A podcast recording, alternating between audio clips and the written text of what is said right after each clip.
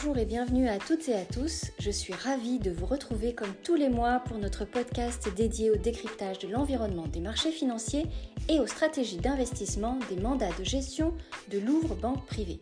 Je suis Christelle Legrand, directrice de la communication, et j'ai le plaisir d'accueillir Rachid Medjaoui, directeur adjoint de la gestion sous mandat de Louvre Banque Privée. Je vous souhaite une excellente écoute. Bonjour Rachid. Bonjour Christelle. Nous nous retrouvons en cette journée estivale du 6 juillet pour un nouveau numéro pour décrypter l'actualité des marchés financiers et les stratégies d'investissement des mandats de gestion de Louvre Banque Privée. L'été a commencé et c'est une période toujours propice aux bonnes résolutions pour passer un été en pleine forme. Mais Rachid, quelles sont les bonnes résolutions pour passer un été serein avec son patrimoine financier? Et la période estivale est-elle en général plutôt favorable ou défavorable pour les marchés? Alors, euh, pour répondre à, votre question, Christelle, on peut faire appel finalement aux performances historiques pour savoir si les mois de juillet et, les mois d'août sont en général synonymes de trêve estivale ou plutôt des mois propices aux sensations fortes. Alors, si on remonte sur les 40 dernières années, vous voyez qu'on va, on va assez loin, et si l'on prend les performances du CAC 40 pour les actions euh, européennes et le S&P 500 pour les valeurs américaines, on constate que les périodes estivales, Christelle, positives, hein, les périodes estivales positives pour les bourses sont plus nombreuses que les épisodes négatifs. Donc, voilà. Et plus précisément, euh, environ 60% des étés pour le CAC 40 et 70% pour le S&P ont été positifs. Donc il y a plus d'épisodes, encore une fois, euh, d'étés positifs que négatifs. Cela étant, ces statistiques rassurantes doivent être nuancées par plusieurs éléments moins flatteurs. Tout d'abord, ces ratios euh, se dégradent lorsqu'on se concentre sur le mois d'août. Le 60% euh, de cas positifs du CAC 40 devient 45%. Donc il y a eu, si on regarde juste le mois d'août, il y a eu donc historiquement plus de mois négatifs d'août négatif que euh, de mois d'août positifs pour le CAC 40. Et puis pour le S&P 500, le nombre de mois d'août haussiers reste en revanche majoritaire, mais le ratio passe de 70% à simplement 60%. Donc on voit que si on prend juste le mois d'août, effectivement, il y a une sorte de fatalité statistique, en particulier pour le CAC 40. Les mois d'août sont euh, en général assez difficiles. Ensuite, on constate que les séquences négatives sont en général assez aiguës. Pourquoi? Tout simplement, principalement parce que euh, bah, les périodes estivales, euh, euh, les marchés font face à une liquidité ou à des volumes de transactions assez faibles pour cause de vacances d'un grand nombre de professionnels. et puis enfin, parmi les étés les plus terribles pour les bourses, on peut citer l'été 90 avec un CAC 40 qui termine les vacances avec un recul de 17% et Wall Street qui lâche 10%. La faute un événement géopolitique inattendu, à l'époque l'invasion du Koweït par l'Irak. L'été 98, Christelle a été également un cru très difficile en raison du défaut sur la dette russe et plus globalement de la tourmente des pays émergents qui qui s'est traduit à l'époque par un recul de 13% du CAC 40 et de 16% pour le S&P 500.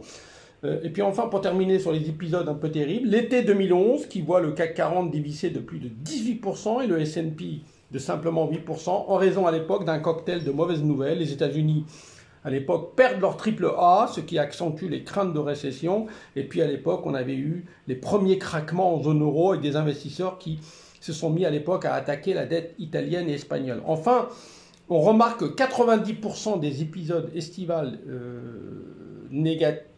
négatives, eh bien, ce sont les actions américaines qui limitent les dégâts par rapport aux valeurs européennes. Conclusion, Christelle, il vaut mieux en général passer l'été à Wall Street que sur les marchés européens. Donc, pour terminer plus globalement, il n'y a donc pas a priori de saisonnalité vraiment défavorable lorsqu'on prend en compte les performances sur toute la période de l'été, le mois de juillet et le mois d'août, mais statistiquement, le mois d'août est plus challenging. Très bien. Et malgré un environnement économique et géopolitique compliqué, le premier semestre a été finalement un bon cru pour les marchés financiers. Alors ne faut-il pas, par conséquent, Rachid, sécuriser les portefeuilles avant de partir en vacances? Alors, Christelle, d'abord, la GSM ne part jamais en vacances. Hein. Il y a toujours des, gérants, euh, bien entendu, euh, à la manœuvre. Mais vous avez raison de, de, rappeler, les marchés financiers ont enregistré des performances assez remarquables sur le premier semestre qui vient de s'achever. Juste un chiffre, plus 14% pour les actions mondiales, avec euh, la zone euro et les valeurs américaines qui font jeu égal en progression de 16%. Le CAC 40, lui, affiche une performance de 14%. Alors, L'observation, là aussi, euh, euh, historique, que, j'ai citée tout à l'heure, montre en général que les corrections significatives au cours de l'été ont été provoquées par des événements inattendus d'ordre géopolitique ou économique. Alors, euh, prenons la géopolitique. Alors, bien entendu, ça va être une épée de Damoclès, en particulier s'agissant de la crise ukrainienne. Pour autant, il nous semble que la fragilisation du chef du Kremlin, à la suite notamment du coup de force avorté de la milice paramilitaire Wagner, eh bien, il nous semble que cette fragilisation de M. Poutine soit plutôt un facteur de modération que d'aggravation du conflit. Puis, concernant la guerre froide entre Pékin et Washington, on insiste plutôt ces dernières semaines à des signes d'apaisement. Donc, le risque d'incidents désastreux euh, euh, dans le Pacifique nous semble là aussi plus limité à court terme. S'il euh, n'y a pas de mauvaise surprise du, côté de la géopolitique, peut-on dès lors avoir des mauvaises surprises sur le front des nouvelles économiques et des annonces des banques centrales? Alors, la deuxième partie, il faut se rappeler que la deuxième partie du mois d'août de 2022, l'année dernière, avait été particulièrement difficile. Pourquoi? Parce que les marchés avaient corrigé d'environ 5% à la suite d'un ton justement plus dur que prévu de la Réserve fédérale. Alors, là-dessus, on, attend, il y a un nouveau relèvement des taux de la Fed le 26 juillet et de la BCE le 27 juillet. Euh, ces nouveaux relèvements de taux sont déjà, Christelle, intégrés par les investisseurs. Et personne ne s'attend à des discours ou guidances colons. Donc le risque de mauvaise surprise nous semble, nous semble donc pas très élevé. Tout le monde s'attend à ce que les banques centrales soient assez dures. En revanche, les risques de volatilité pourraient nettement augmenter autour du 31 juillet et du 10 août. Pourquoi? Parce que ce seront en effet euh, euh, des jours de publication de l'inflation en zone euro, ça c'est le 31 juillet, et surtout de l'inflation aux États-Unis le 10 août. Alors, tout écart significatif par rapport aux attentes, a priori conservatrices des marchés, risquerait ou risque de provoquer des mouvements haussiers ou baissiers très marqués. Enfin, les marchés devront également digérer entre le 15 juillet et le 15 août la majorité des publications des résultats bénéficiaires des grandes sociétés relatifs au second trimestre. Alors c'est bien entendu un facteur clé dans la valorisation des marchés. Euh, la résilience jusqu'à présent plus forte que prévu des profits des sociétés est probablement l'un des principaux catalyseurs de la hausse des bourses sur le premier semestre. Notre conviction est que les risques de mauvaise s'agissant des résultats des entreprises, eh les risques de mauvaise surprise nous semblent là aussi assez limités. Bien au contraire, nous pourrions, nous devrions peut-être avoir des résultats qui sortent au-dessus des attentes. Il faudra cependant surveiller, à l'occasion de ces publications, l'évolution des taux de marge des sociétés qui ont eu tendance à être sous pression depuis un ou deux trimestres et puis bien entendu les guidances, les perspectives des entreprises pour les prochains trimestres. En conclusion, Christelle, et sauf événement inattendu, notamment d'ordre géopolitique, les marchés devraient a priori évoluer dans une fourchette assez étroite, sans véritable tendance au cours de l'été, donc très estival plutôt qu'un été terrible. Pourtant, Rachid, les facteurs de volatilité ne manquent pas. Les incertitudes sur la croissance, sur l'inflation ou sur les taux d'intérêt des banques centrales n'ont pas complètement disparu. Alors, vous avez raison, euh, ces interrogations sont toujours d'actualité. Euh, les craintes de récession sont encore suffisamment euh, significatives pour ne pas être complètement négligées dans la construction des portefeuilles, mais c'était l'objet de notre dernier podcast mmh. du mois dernier, force est de constater que la croissance économique mondiale est plus résiliente que prévu, notamment aux États-Unis. Mais ça reste un sujet de préoccupation parce que euh, ce risque de récession, il est centré surtout sur la fin de l'année. Donc c'est un peu trop tôt pour crier victoire par rapport à ce facteur-là. Euh, deuxième facteur d'incertitude, bien entendu, qui est très très important, qui est probablement le principal euh, facteur d'incertitude depuis maintenant un an, c'est l'inflation. Alors, bonne nouvelle, Christelle, l'inflation accuse bien une décrue. Les rythmes de hausse des prix ont été quasiment divisés par deux depuis un an, mais les niveaux actuels, notamment pour l'inflation structurelle, qui reste toujours enraciné autour de plus 5% des deux côtés de l'Atlantique, eh bien ces niveaux d'inflation structurelle sont encore trop élevés pour les banques centrales.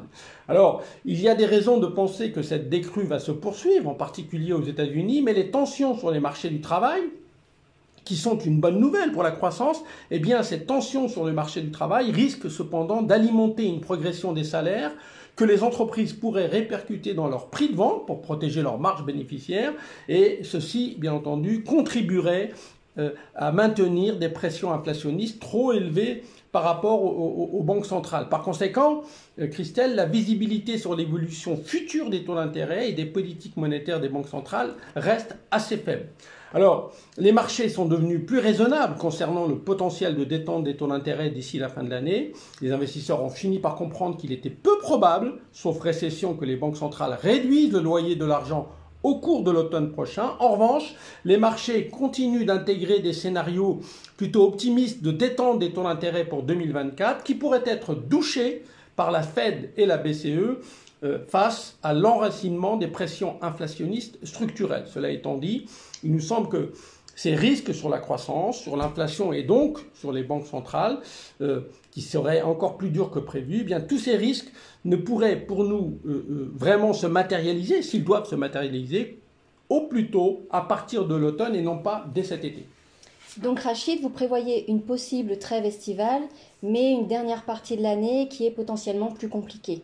Comment traduisez-vous cette saisonnalité dans les mandats de gestion de Louvre Banque Privée? Alors, notre attente sur des marchés euh, qui pourraient évoluer, je le disais, dans une fourchette assez serrée euh, au cours de cet été, nous conduit à euh, ne pas prendre de stratégie marquée en termes d'exposition globale au marché action. Nous sommes donc assez tactiques en ayant tendance à réduire de manière limitée, mais à réduire quand même nos expositions quand les marchés sont proches des zones hautes de ces fourchettes d'évolution que l'on constate depuis deux mois, et au contraire, nous avons tendance à nous repondérer pour redevenir plus neutres en termes d'exposition quand les indices s'approchent des parties basses de ces fourchettes. C'est clairement, Christian, ce que l'on fait à court terme en, profitant notamment de la séquence de correction actuelle. Nous exprimons notre vigilance euh, notamment pour les mois d'été, parce que je le disais tout à l'heure, euh, quand, il y a des, quand il y a des turbulences, les mois d'été, c'est en général assez significatif. Nous exprimons notre vigilance, pas forcément notre prudence, mais notre vigilance, notamment pour les mois d'été, en favorisant le marché américain. Je le disais tout à l'heure quand je vous citais les chiffres historiques.